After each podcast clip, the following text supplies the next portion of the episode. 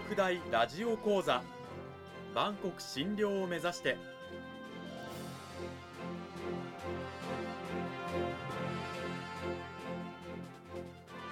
番組タイトルにある万国診療とは世界の架け橋を意味する言葉です。この番組はアジアの十字路に位置するここ沖縄にある沖縄国際大学で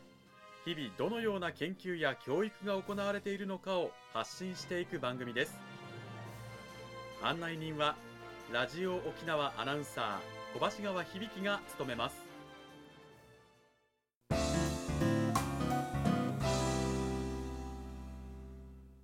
沖国大ラジオ講座。今週からは2週にわたって沖縄国際大学総合文化学部人間福祉学科の東原和彦先生を迎えてお送りします。東原先生よろしくお願いします。よろしくお願いします。さて内容に入っていく前にまずはあの東原先生の自己紹介をお願いします。はいえーと私はあの沖縄国際大学総合文化学部人間福祉学科の教員です、えー、東原と言います、えー、実はあの灰原町生まれなんですが沖縄国際大学の卒業生なんですね。はいあ先輩ですね。はい どうぞ。よろしくお願いしますでその後東洋大学を、えー、大学院を修了しまして、えー、2003年から沖縄国際大学の方で教員として勤めさせていただいています、うん、はい、で専門分野が、えー、社会学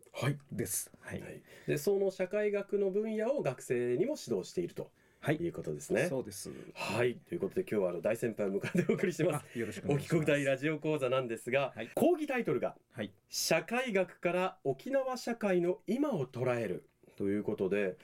まず社会学っていう言葉を聞いたことある人はたくさんいらっしゃると思うんですが、じゃあ実際に社会学ってどういうものなのということでね、そのあたりの説明からお願いしてもいいでしょうか？はい、あの社会学っていうのは言葉だけ聞くとまるであの小中高の頃までに習った社会科をイメージするあの学生さんが多いんですね、うん、そこで私は1年生には必ずこう言ってるんですね。あの社会科忘れていいと。忘れていい。はい。まあある程度多少知識は必要なんですけど、うん、えー、私たちが、えー、これから学ぶ社会学っていうのは私たち自分自身の日常生活の中の当たり前の人間関係とか私たちが普通にやってる行いとかを研究して、それが社会の仕組みとどうつながってるのかなっていうのを分析していくのが社会学です。うん、はい、あの私たちの行いと、まあ、社会の仕組みとの関連、関係性ということなんですが、はいはい、具体的に言うとどういったことなんでしょうか？はい、あの社会学では行いのことを専門用語で行為っていうんですね。うん、あの一方では行動っていう言葉もありますけども、実はの行為っていうのは人はいろんな意味を深く考えて行いをする生き物なんですね。うん、そういう意味を考えながら行うものを行為って言います。はい、でそれは具体的には人間関係だとか私たちの普通の生活だとか、うん、あるいはどういった価値観意識で日常生活してるのかなっていうのが行いっていう部分になります。で一方社,、えー、社会の仕組みっていうのを社会学では構造っていうんですけども、うん、社会にはいろんな一定化されたパターンがあって、はい、いろんな私たちの日常生活のいろんなルールいろんな決まり事の基本になってるものがあるんですね。例えば何でしょう、はい、信号が青になったら渡りましょうとかそういうことでしょうか、はい、そうですね。これはあの基本的には法律っていうんですけども、うん、法律も一つの私たちが作り上げてきた社会のパターンです。例えば、青になったら渡る。赤になったら止まる。そういった法律ではっきりと書かれたものも私たちが作ってきた社会の仕組みなんですね。あの、はい、今は法律の中からの社会のルールでしたけれども、はい、法律にはないルールっていうと具体的にはどういったことが、はい、例えばあるカフェで知らない人と目が合ったら、うん、小橋川さんどうしますか？あとりあえずあの知らない方だと会釈をしたりしますね、はい、はい、ニコって笑ってでじーっとは見つめないですよね。そうですね。相手に失礼になったり不信感を与えるかもしれないと思っちゃいますから、はい、ですからこのように私たちは日常のミクロな中にも暗黙のルールがいっぱいあって知らない人とパッと目があったらパッと目をそらしたり、うん、ちょっと軽く会釈をしたり、まあ、いろんなルールがあります。うん、はい、挨拶あごめんなさい、はい、そうですね、はい。あの知ってる人相手だと、まあ、会釈じゃなくて「おはよう」とかって声をかけたりもしますけどこれも社会のパターン。そうですね、うん、挨拶したら小橋川さんどうしますもちろん「おはようございます」って返しますね。はい。もし挨拶されなかったらあ挨拶しても返されなかったらどうしますか？嫌われてるのかなってちょっと不安になるかなという。そうですね、はい、やはりこの社会の中には私たちが作り上げた一定の形みたいなものがあってそれを形式って言います。うん、でこのはい。この形式っていうものがあるので私たちは日常の暗黙の了解あるいは約束事っていうものを守っていかなきゃいけないなっていうものを学習していくようになってます。うん。はい、あの暗黙の了解で自然にやっている行動、まあ、それが形式というふうにあの東原先生おっしゃいましたが、はい、そもそも形式って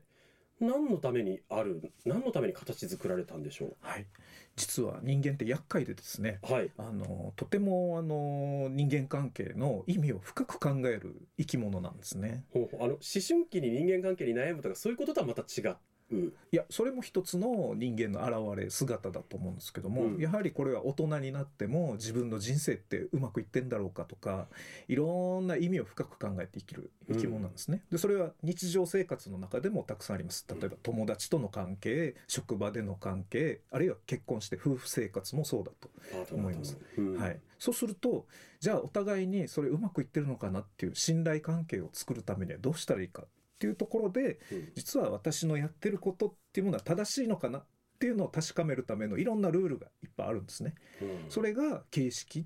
ていうふうに言われています。はい。この形式具体的にはどういったものがあるんですか？はい。形式は非常にいっぱいあってですね。例えば先ほどの挨拶の形式って言いましたよね。うんうん、あの挨拶したら挨拶し返すもそうですけども、例えば年賀状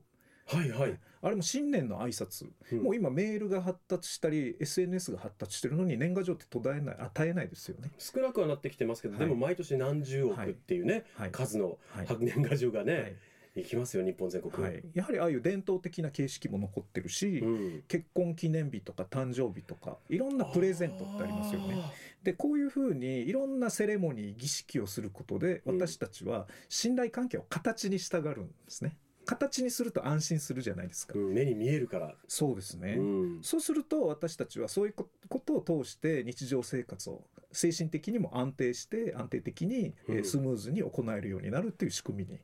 なっています。はい、型として日常をスムーズに送るための。そうですね。それは例えば今言った記念日もそうですけど例えばあのねえー、結婚したら披露宴を開いて知り合い友人知人を招くとか、はいはい、そういったものも一つの社会の形式我々が安全に安心して生きていくためのものということなんですね。そうですね。あの、うん、信頼関係ってなかなか人の内面ですから見えないですよね。うん、そうすると私たちはそれを見える形にしてあの親戚や家族にも披露する。で夫婦お互いがそれを確認し合って安心するというようなものも形式です。はい、この形式っていわゆる我々の中のこう暗黙のルールといいますか新たな常識としてね例えば年々新たな形式とかもいろいろ生まれてきたりするわけですよね、はい、社会学というのはそういったところもまた研究していくわけですよね。はいそうです、うん、ただあの形式のお話をしていただきましたが、はいやはりこう形式が通用しなかったりとか社会って結構いびつな部分があったりするわけじゃないですか、はい、そういった場合っていうのはどうなるんでしょうか？はい。社会には必ずそのみんなが作った型、うん、あるいは形式に当てはまらないそことは違う生き方や価値観を持ってる人たちもいます。なので、そういうところではそういう人たちが何かしら格差あるいは不平等差別を受けるような仕組みがなんかずっと残り続けるということが実は起こりうるんですね。うん、形式から、まあ、外れた部分といいますか、はい、まあ、時代によっていろいろあると思うんですけど、はい、今はこうだいぶね改善して社会にも認知されてきましたが例えば性的マイノリティとかもそういうことなんでしょうか？はいそうです。あの実は性的マイノリティっていうのは決して少なくはないのに、うん、社会の昔からある形式ずっと作り上げられてきた形式というものがもう圧倒的に多いのが例えば男性は女性と結婚する、うん、女性は男性と結婚するという異性婚、はいはい、あるいは異性間での恋愛っていうものが常識だ当たり前だというふうに思い込まれていますでこれはなかなか変わりにくい形式なんですね。うん、なのでこういったものはいわゆる性的マイノリティの人たちにとても息苦しい抑圧的な社会の仕組みになります。うん、こういう、まあ社会のこのいびつな構造といいますかそういった部分も社会学で勉強していくわけですよね。そうですね、うん、あの圧倒的大多数の人が作り上げた社会の構造だけではなくそこでどのような人たちが、えー、抑圧されてたり苦しい生活をしてるのかそこをまたさらに改善していくために社会にいろんなプランやモデルを提言していくのが社会学の役割だと思っています。うん、実際あの東原先生も助言などを行政行政とこう助言といった形で関わったりとかっていうことはあったんですか、はい、実はですね先ほどの、えー、性的マイノリティのお話とつながるんですけども、はい、沖縄県や、えー、各市町村県内各市町村ですね男女共同参画のプラン作り行動計画作りなどで非常に広く関わってきました、うん、はい、もうじゃあ行政といろいろ携わりながらこう沖縄という地域をより良くしていこうということで先生も本当にその一端を担われている。そうですね、ね、あのこの男女の問題だけではなく、うん、社会福祉全般でも社会学は、えー、幅広くいろんなモデルを提言して、うん、えー、社会に貢献できるのではないかと学生たちにも指導しています。うん、性的マイノリティもそうですけど沖縄だとあの子どもの貧困とか、はい、あと全国的に貧困の連鎖、はい、そういったものも、えー、社会学としてこう学んで研究を深めていきながらその改善を、社会に提示する改善策を、これが社会学の社会への貢献のあり方まさしくその通りだと思います。はい。この時間は沖縄国際大学総合文化学部人間福祉学科の東原和彦先生を迎えてお送りしました。東原先生どうもありがとうございました。はい、ありがとうございました。